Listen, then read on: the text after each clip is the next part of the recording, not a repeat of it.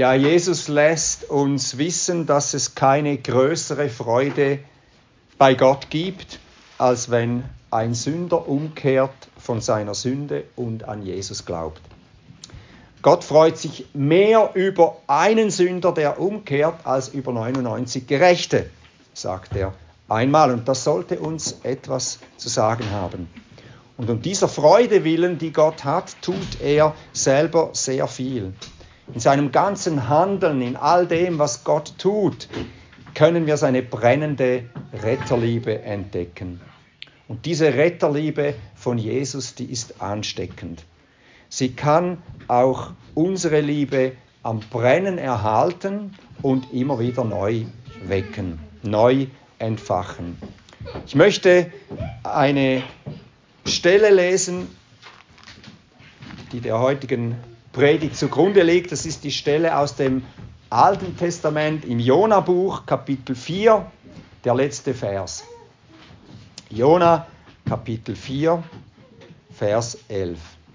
Da sagt Gott ganz am Schluss zu Jona, und ich, ich sollte nicht betrübt sein wegen der großen Stadt Ninive, in der mehr als 120.000 Menschen sind, die nicht unterscheiden können zwischen ihrer rechten und ihrer linken und einer Menge Vieh. Ich lese diesen Vers noch einmal. Gott spricht. Und ich, ich sollte nicht betrübt sein wegen der großen Stadt Nive, in der mehr als 120.000 Menschen sind, die nicht unterscheiden können zwischen ihrer rechten und ihrer linken und einer Menge Vieh. Ich bete. Ja, Herr, so wenn wir dich bitten, dass du dieses Wort mit Kraft bekleidest, Herr, und dass es du aussendest, damit es tut, zu was du bestimmt hast. Amen. Ich fasse die Geschichte von Jona kurz zusammen, weil ich die jetzt nicht ganz lesen kann. Das würde etwas zu lange dauern. Nun, Gott ruft den Propheten Jona, einen Propheten in Israel, und er gibt ihm den Auftrag, nach Ninive zu gehen. Ninive, das ist eine große Stadt oder war eine große Stadt in Assyrien. Und es heißt, dass die Boshaftigkeit dieser Stadt riesig war. Und Jona soll nun in diese Stadt gehen und das Gericht von Gott ankündigen. Gott wird diese Stadt zerstören. Aber Jona will das nicht tun. So geht er zum Hafen nach Jaffa und kauft sich dort eine Reise nach Tarsis, das vermutlich in Spanien liegt, also auf die entgegengesetzte, in die entgegengesetzte Richtung geht Jona. Doch als das Schiff auf dem offenen Meer ist, da sendet Gott einen gewaltigen Wind und es kommt ein riesiger Sturm auf. Das Schiff droht auseinanderzubrechen und die Seeleute haben Angst und jeder ruft seinen eigenen Gott um Hilfe. Nun findet die Mannschaft heraus, dass der Sturm wegen Jona wütet. Und sie fragen ihn, was denn los ist mit ihm. Und er erzählt ihnen, dass er vor Gottes Auftrag, vor dem Auftrag Jahwes weggelaufen ist. Und er sagt ihnen auch, werft mich ins Meer, dann hört dieser Sturm auf. Ähm, aber das wollen sie natürlich nicht. Sie wollen nicht noch, äh, auch noch einen Menschen auf dem Gewissen haben. Und äh, so versuchen sie mit dem Schiff wieder zurückzugehen. Mit aller Kraft rudern sie ans Land, versuchen ans Land zu gehen, aber es gelingt ihnen nicht. Und dann bitten sie dann doch den Gott von Jona darum, dass er ihnen diese Schuld nicht anrechnet und sie werfen dann Jona ins Wasser. Und tatsächlich hört der Sturm sofort auf. Und die Seeleute beten Jahwe an, beten den Gott Israels an, glauben an ihn und bringen ihm Dankopfer dar. Unterdessen wird Jona von einem großen Fisch geschluckt, der von Gott gesendet wird. Und da im Bauch dieses großen Fisches fängt er an, Gott zu loben. Bei diesem Fisch, da könnte es sich um einen Pottwal handeln, der Jona eher nicht in seinem Magen, sondern in seinem Rachen aufbewahren würde.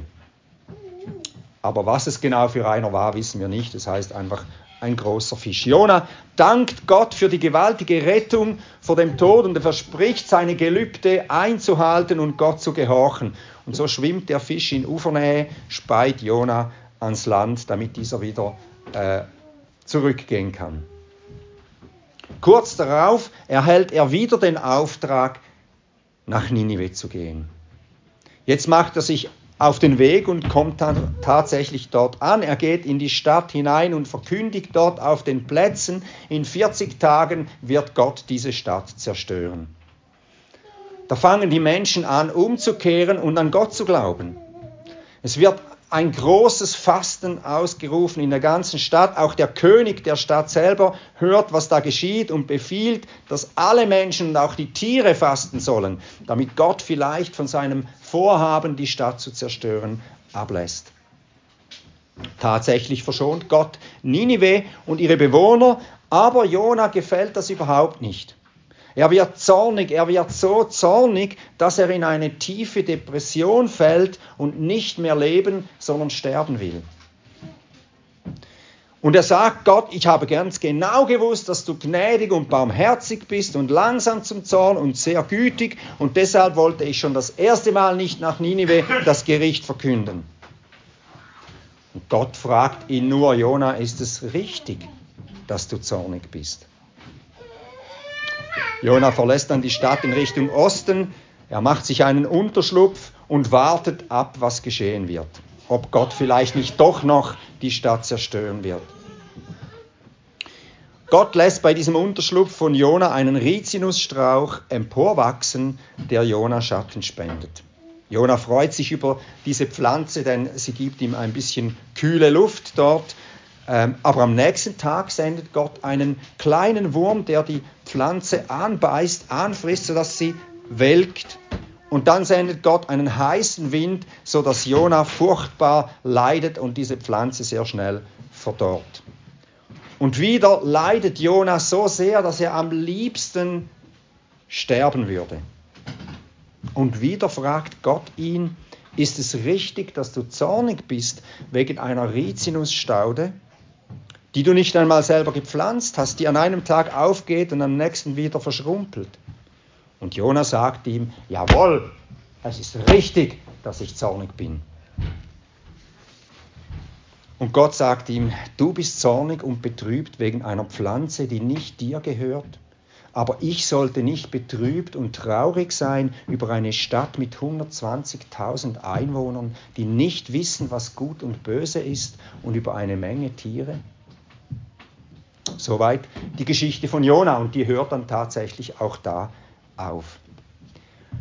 Mein Thema, die brennende Retterliebe von Gott, die brennende Retterliebe von Gott. Und ich habe vier Punkte. Erstens das liebende Herz Gottes. Zweitens das liebevolle Handeln Gottes. Drittens die Hindernisse der Liebe Gottes. Und viertens die Bestätigung der Liebe Gottes. Erstens also das liebende Herz Gottes. Jona war ein Prophet, der hat während der Regierung des Königs, des israelischen Königs Jerobeam II. im Nordreich Israel gewirkt. Das Reich, wir erinnern uns, der Zeit der Könige, äh, ganz Israel ist ja auseinandergefallen in zwei Reiche. Israel, das Nordreich, ist größer und das Juda, das Reich, etwas kleiner. Und der König Jerobeam II., der hat also da zu dieser Zeit gewirkt und Jona war Prophet. Er wird nur noch einmal im Alten Testament erwähnt, in 2. Könige 14, ganz kurz. Da wird uns nicht sehr viel über ihn gesagt. Nun, der König Jerobeam II., das war eigentlich ein gottloser König, aber unter, unter ihm florierte das Königreich, es breitete sich aus, es wurde größer, es, es gab Wohlstand. Und das ist das Interessante. Oft war es ja so, dass wenn das Volk und der König ungehorsam war, dann fing es an, dem Volk und dem Königreich schlecht zu gehen. Und hier segnet Gott Israel, obwohl Israel eigentlich das Gericht verdient hätte. Die Großmacht Assyrien, die im Nordosten von Israel ist, Assyrien, wo eben äh, Ninive liegt, dieses Großreich selber war zu dieser Zeit geschwächt. Es gab Konflikte mit den Aramäern, einem anderen Volk, Revolten im Königreich, innere Unruhen und das Land war von einer Hungersnot geplagt. Und die Bewohner von Ninive, die lebten in einem Zustand von äh, moralischem Zerfall. Gott sagt es ja, die Bosheit der Stadt ist vor mir aufgestiegen. Es war schlimm. moralisch schlimm, moralischer Zerfall in dieser Stadt. Ähm, die Stadt hatte, so lesen wir es hier, etwa 120.000 Einwohner. Das ist etwas größer als Winterthur. Winterthur hat 116.000 Einwohner. Und es ist etwa kleiner als Bern, Bern mit 134.000 Einwohnern. Wir können uns ungefähr vorstellen, so die Größe der Einwohnerzahl mindestens dieser Stadt. Eine Stadt also voll moralischen Zerfalls. Die Leute wissen nicht, was gut und böse ist. Jeder macht so ein bisschen, was er denkt gut und richtig ist. Und nun will Gott handeln. Er hat jetzt genug. Es muss etwas geschehen in dieser heidnischen Stadt. Und Gott benutzt oft eines von zwei Mitteln, wenn moralischer Zerfall auftritt, um diesen zu stoppen. Entweder er sendet Gericht Gerichtszeiten sind oft Zeiten, wo etwas zerstört wird und dann langsam wieder aufgebaut wird und die Menschen sich irgendwie dadurch neu besinnen. Oder durch eine Erweckung, dass ganz viele Menschen zur gleichen Zeit zum Glauben kommen und dass auch die Moral, das Leben der Menschen verändert. Das erleben wir immer wieder in großen Erweckungszeiten. Das ist nicht nur eine religiöse, fanatische Sache, sondern da werden Leben verändert. Da geht es auch wirtschaftlich bergauf. Familien werden wieder geheilt und Menschen werden von Süchten und Gebundenheiten los und das Land kann sich so verändern und bessern für eine Zeit. Nun, Jona soll Gericht ankündigen. Hier scheint es, dass Gott sich für das Gericht entscheidet. Aber wir fragen uns dann doch, was motiviert denn Gott, den Propheten Jona in ein fremdes Land zu senden, hunderte von Kilometern von Israel entfernt? Gott hätte ja einfach das, die Stadt zerstören können. Wenn er will, die Stadt, dass die Stadt zerstört wird, warum sendet er dann noch einen Propheten, um das zu sagen? Am Ende der Geschichte merken wir, warum Gott den Propheten gesendet hat. Gottes Motiv ist das Mitleid mit diesen moralisch verwahrlosten 120.000 Menschen und Tieren. Das ist interessant, dass die Tiere auch erwähnt werden hier. Er kündigt nicht das Gericht an um des Gerichtes willen. Das hätte er nicht nötig. Könnte ja einfach zack, datsch, bumm richten, oder?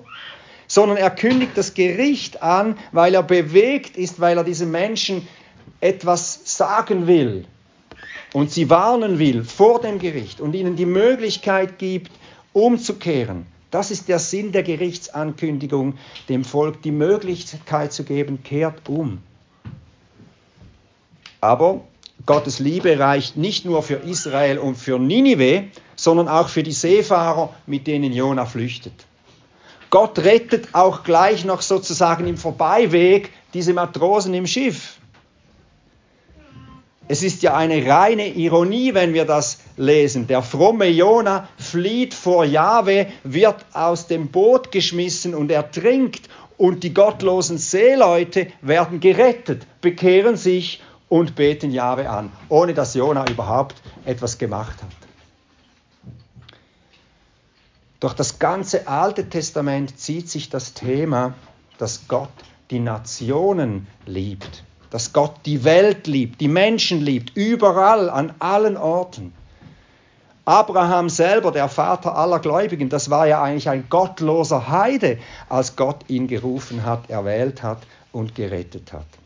Und Gott hat ihn zum Segen aller anderen Nationen berufen. Nun, Israel hätte ebenfalls ein solches Vorbild sein sollen, um den gottlosen Nationen den wahren Gott zu zeigen. Äh, das sagt Gott einmal, und die Heidenvölker sollen erkennen, dass ich der Herr bin. Das war die Absicht Gottes. Sie sollen erkennen, dass ich der Herr bin, die Heidenvölker. Gott liebt die Gottlosen und er will, dass sie gerettet werden.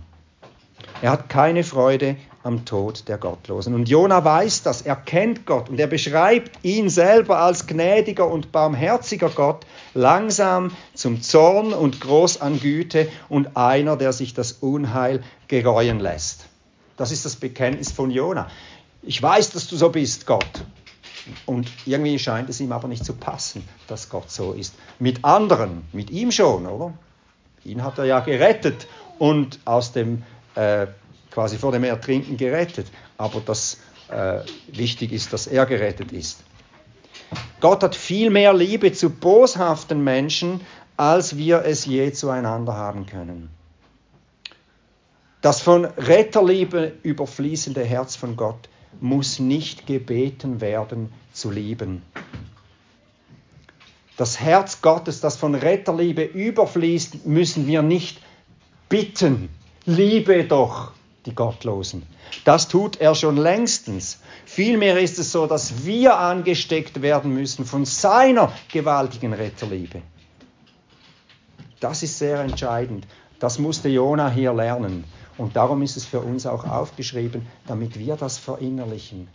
Es ist nicht so, dass wir Gott anflehen müssen, bitte, bitte, bitte, liebe doch die Gottlosen, sondern es scheint fast, dass Gott sagt, jetzt lieb doch mal endlich die Gottlosen und geh und tu was. Und das führt uns zum zweiten Punkt, das liebevolle Handeln von Gott. Nun, wie erkennt die Frau die Liebe ihres Mannes? Ich denke, sie erkennt die Liebe ihres Mannes nicht, wenn er hinter dem Computer sitzt. Er mag sie sehr lieben und er kann auch gerne hinter dem Computer sitzen für eine bestimmte Zeit. Aber daran erkennt man die Liebe nicht. Sie mag da sein, aber sie wird nicht ersichtlich. Liebe wird daran erkannt, dass der Liebende an der geliebten Person handelt, etwas tut. Und so ist es bei Gott. Wir sehen, dass Gott alles tut, dass er alle Hebel in Bewegung setzt, um diese 120.000 Bewohner von Ninive zu erreichen. Zuerst sendet er Jona, dann flieht Jona, um Jona aus dem Boot zu holen, sendet Gott einen Sturm. Dann sendet Gott einen Fisch, der Jona aus dem äh, Wasser rettet und ihn zurück nach Israel bringt. Dann sendet Gott Jona ein zweites Mal. Später lässt Gott einen Rizinusstrauch wachsen, dann sendet er einen Wurm und zuletzt sendet er einen heißen Ostwind. Im Buch Jona ist Gott dauernd am Senden. Wir lesen dieses Wort in allen vier Kapiteln. Dann sandte, dann sandte. In der Elberfelder seht es, äh, tönt es so schön, dann bestellte Gott. Das kennen wir auch. Wir bestellen bei eBay oder bei Amazon oder wir bestellen ständig Dinge. Und so hat Gott alles bestellt: den Fisch, den Wurm, den Ostwind, den starken Wind, Jona, er ist aktiv, er tut, er handelt. Er setzt die ganze Schöpfung in Bewegung, Pflanzen, Tiere, Wind und Wetter und Jona, damit diese 120.000 gerettet werden. Er ist zu allem entschlossen. Nichts kann ihn hindern. Auch Jona übrigens nicht, der ja das Gegenteil von dem fühlt und tut, was Gott fühlt und tut. Die Liebe Gottes, die sich in seinem entschlossenen Handeln zeigt, ist auch heute noch die gleiche. Und sie gipfelt ja darin, dass er selber Mensch geworden ist, dass er das Gericht über die Sünde an sich selbst vollstreckte, dass er das Gericht nicht über andere Menschen vollstreckte, sondern an sich. Und mit Jesus setzt Gott ebenfalls alles in Bewegung. Engel kamen und erschienen den Menschen. Krankheiten und Dämonen mussten weichen. Religiöse Führer und Regierungen traten auf den Plan, um diese Konkurrenz zu töten, aber letztlich doch um Gottes Willen zu tun. Indem die Schlange dem Sohn der Frau in die Ferse biss, wurde der Kopf der Schlange zertreten. Es war, wie Petrus gesagt hat, diesen Mann, der nach dem bestimmten Ratschluss und nach der Vorkenntnis Gottes hingegeben worden ist, habt ihr doch die Hand von Gesetzlosen an das Kreuz geschlagen und umgebracht. Aber das geschah zu unserer Rettung. Wie Jona drei Tage im Bauch des Fisches war, so war Jesus zuletzt drei Tage tot, bevor er wieder aus dem Grab herauskam und damit nicht nur die Naturkräfte und die Dämonen, sondern sogar den Tod besiegte. Gott hätte nicht entschlossener handeln können, aber vor allem hätte er nicht noch mehr handeln können, um seine Liebe zu uns Sündern zu beweisen. Tatsächlich, Gott aber beweist seine Sünde zu uns darin, dass Christus, als wir noch Sünder waren, für uns gestorben ist. Und Gott handelt noch heute genauso entschlossen. Noch heute sucht und bekehrt er verlorene Sünder, die ihre Rechte nicht von ihrer Linken unterscheiden können. Gott ist noch genauso liebevoll und aktiv wie eh und je. Er ist aktiv durch seine Kirche, durch uns. Doch was seinen Rettungswillen und seine Liebe nicht immer so deutlich zeigt, erscheinen lässt, ist eben dieselbe Institution, die den klaren Befehl und Auftrag wie Jona erhalten hat, nämlich seine Kirche. Sie hat manchmal ähnliche Probleme wie schon Jona. Und das führt uns zu den Hindernissen der Liebe Gottes. Die Hindernisse, die Gott bei Jona überwinden musste, erkennt man sehr gut auch heute in Gottes Volk. Ich nenne vier Hindernisse. Das erste ist, man verweigert einfach den Auftrag. Jona floh ja, als er den Auftrag erhalten hat. Er ging nicht nach Ninive. Und so tut auch die Kirche manchmal das Gegenteil von dem, was sie tun sollte.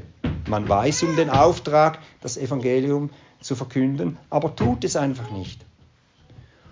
Man hat Vorurteile gegenüber denen, denen man die gute Nachricht erklären sollte.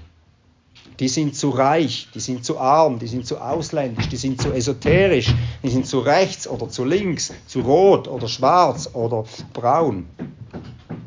Aber Gott hat seinen Auftrag nie zurückgezogen, nur weil die Adressaten des Evangeliums nicht der Vorstellung der Kirche entspricht. Gott beauftragt uns genau aus diesem Grund, weil er weiß, dass arme, reiche, Ausländer, Esoteriker, Rechte, Linke, alle zusammen verloren sind ohne Jesus. Das ist ein Hindernis, das Gott immer wieder überwinden muss. Das zweite ist die richtige Theologie. Jona hatte die richtige Theologie, das ist ja interessant. Er wusste, dass Gott gnädig, barmherzig, geduldig und von großer Güte ist. Er kannte das richtige Glaubensbekenntnis, aber es führte ihn zu falschem Handeln. Die haben es nicht verdient, gerettet zu werden. Das sind unsere Feinde. Stell dir mal vor, Assyrien, Ninive, die, die kommen ja immer wieder und die tun ja uns immer wieder Gewalt an. Die wollen wir doch nicht gerettet haben. Erstens sind sie gegen die Kirche und zweitens sind sie moralisch heruntergekommen. Die sollen ruhig bestraft werden. Auch wir haben die richtige Theologie. Auch wir wissen, Gott ist gnädig, barmherzig, geduldig und von großer Güte. Aber das führt manche Christen manchmal zu gegenteiligen falschen Schlüssen. Gott wird die Menschen schon begnadigen. Er wird das schon selber tun. Wir müssen da nicht von Gericht und von Sünde reden. Wenn wir überhaupt mit Ungläubigen über Gott reden, dann lass uns nur von seiner Liebe oder Barmherzigkeit sprechen. Alles andere gehört sowieso nicht in ein Gespräch mit Nichtchristen. Und überhaupt, wer ohne Sünde ist, werfe den ersten Stein. Wir können nicht über diese Dinge sprechen, weil wir sind ja auch nicht perfekt. Nun, Jona zeigt uns, beides ist wichtig. Jona weiß um die Barmherzigkeit und die Güte Gottes. Und genau darum soll er Gericht über die Sünde der Assyrer verkünden. Sie müssen zuerst erkennen, dass der lebendige Gott das Handeln dieser Menschen verurteilt. Aber sie sollen auch hören, dass Gott dem Sünder, der umkehrt, Gnade schenkt, seine Sünde vergibt und ihm ewiges Leben schenkt. Gericht und Gnade, die gehören unzertrennbar zusammen. Eines macht ohne das andere nicht wirklich Sinn. Oder es führt zu falschen Schlüssen über Gott. Das dritte Hindernis, die einseitige Betonung von Schwerpunkten. Als ich einmal vor vielen Jahren über die Notwendigkeit der Evangelisation sprach, kam eine liebegläubige Frau zu mir und sagte, ja, aber wir müssen uns doch vor allem zuerst um unsere eigenen schwachen Schafe kümmern. Sonst können wir nicht das Evangelium nach außen tragen, wenn wir uns nicht um unsere eigenen Leute zuerst kümmern.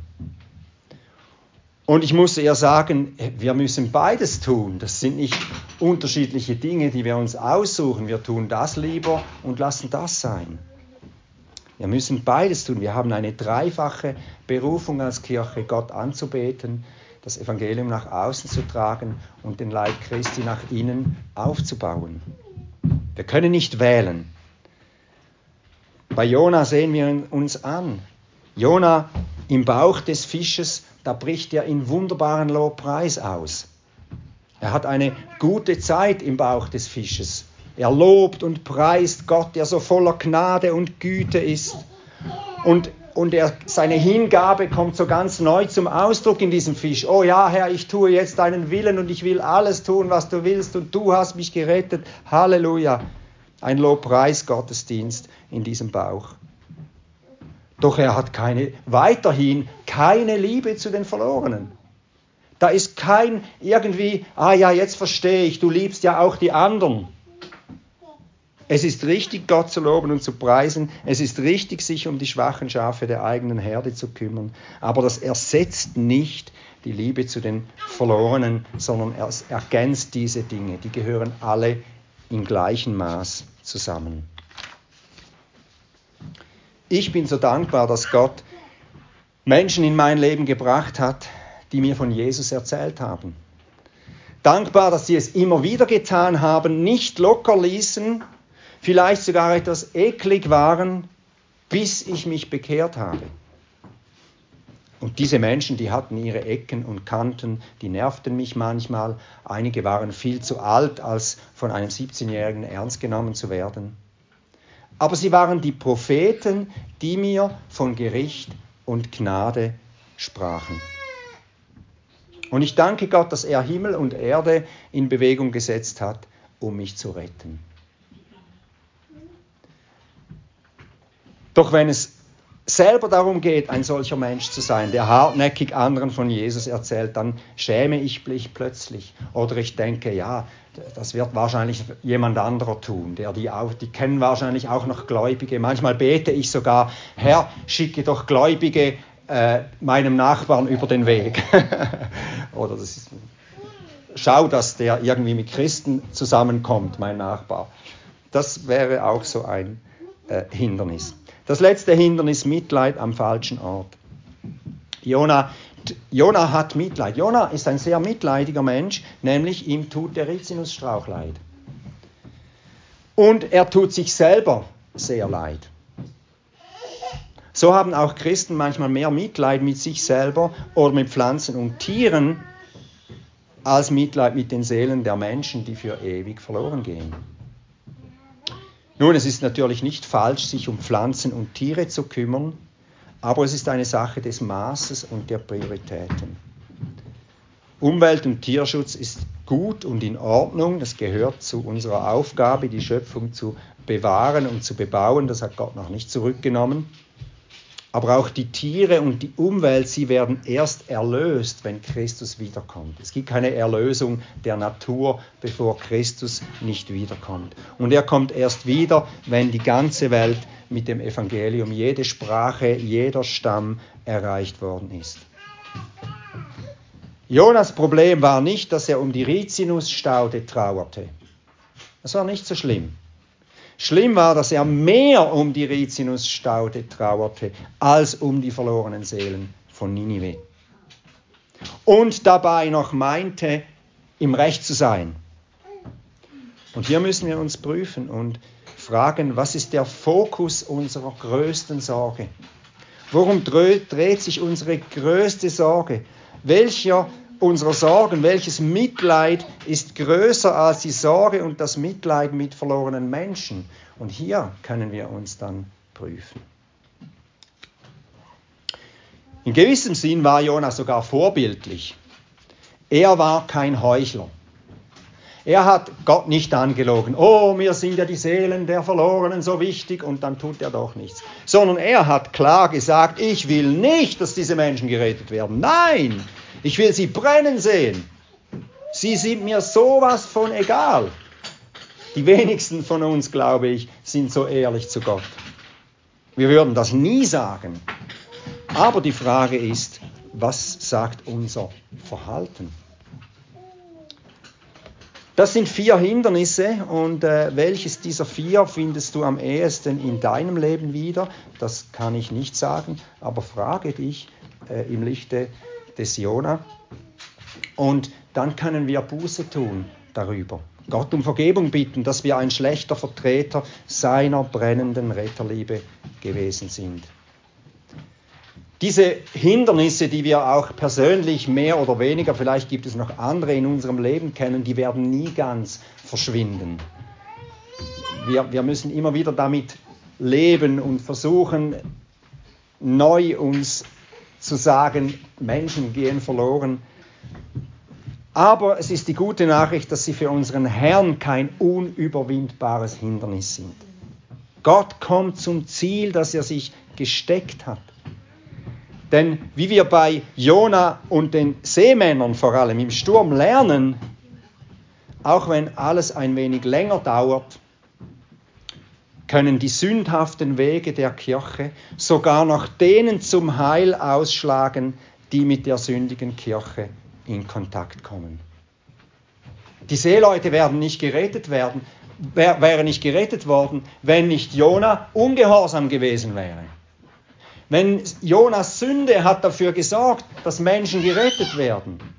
Also nicht, dass wir jetzt äh, uns nicht falsch verstehen, wir müssen jetzt nicht sündigen gehen, damit Menschen gerettet werden. Ich will damit zeigen, für Gott ist es kein Problem, wenn seine Kirche Dinge falsch anpackt. Er kann sogar noch Heil daraus erwirken lassen. Bei Gott ist kein Ding unmöglich.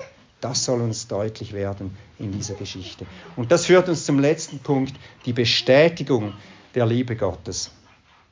Wir lesen dann, da geschah das Wort Jahwes zum zweiten Mal zu Jona. Mache dich auf, geh nach Ninive, der großen Stadt, und ruf ihr die Botschaft zu, die ich dir sagen werde. Da machte sich Jona auf, ging nach Ninive, und dann zuletzt, da glaubten die Leute von Ninive an Gott. Gott lässt nicht locker.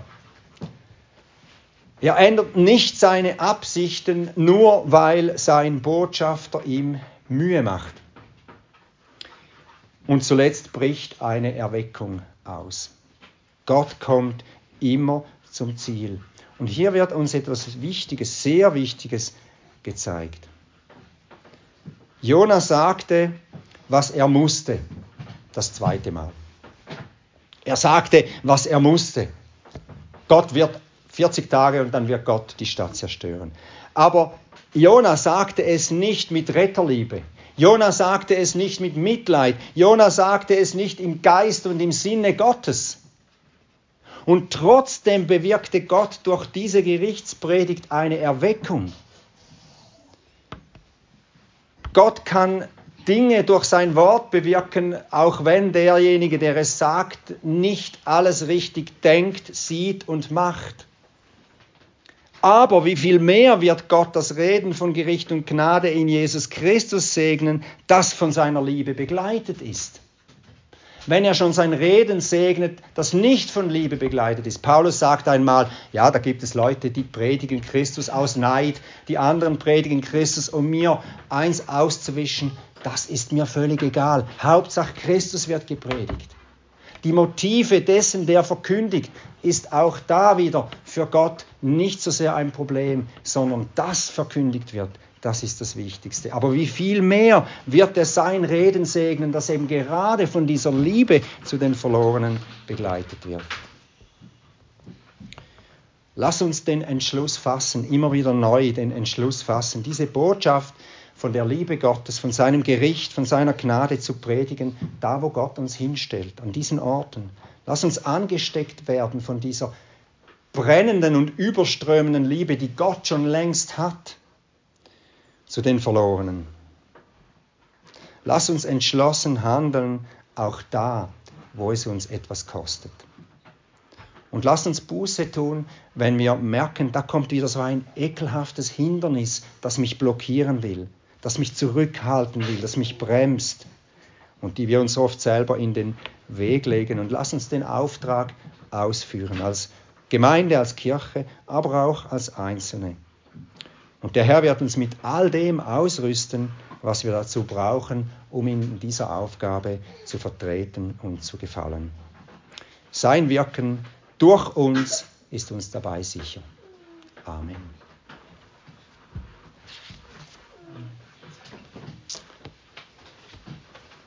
Ich bete.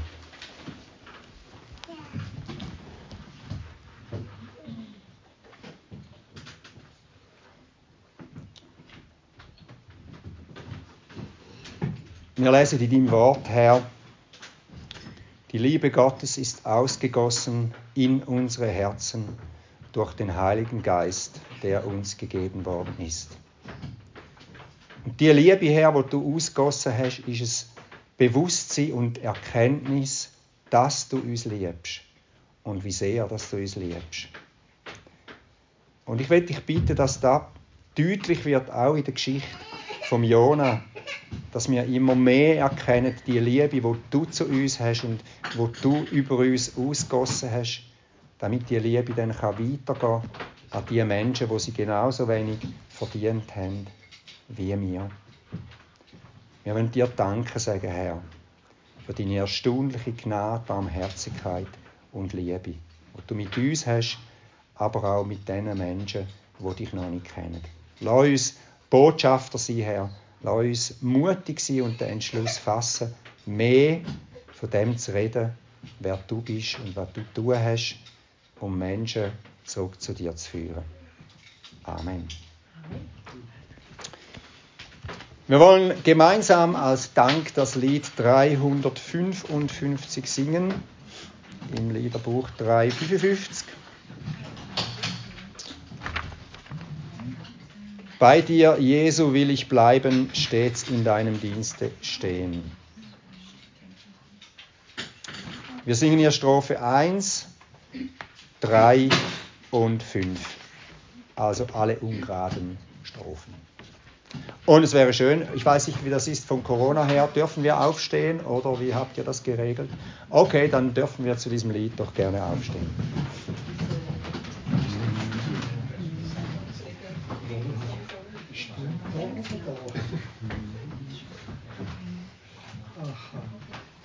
Vielleicht stimmt jemand an, der es ein bisschen besser kennt hier, weil die Melodie ist mir nicht ganz vertraut.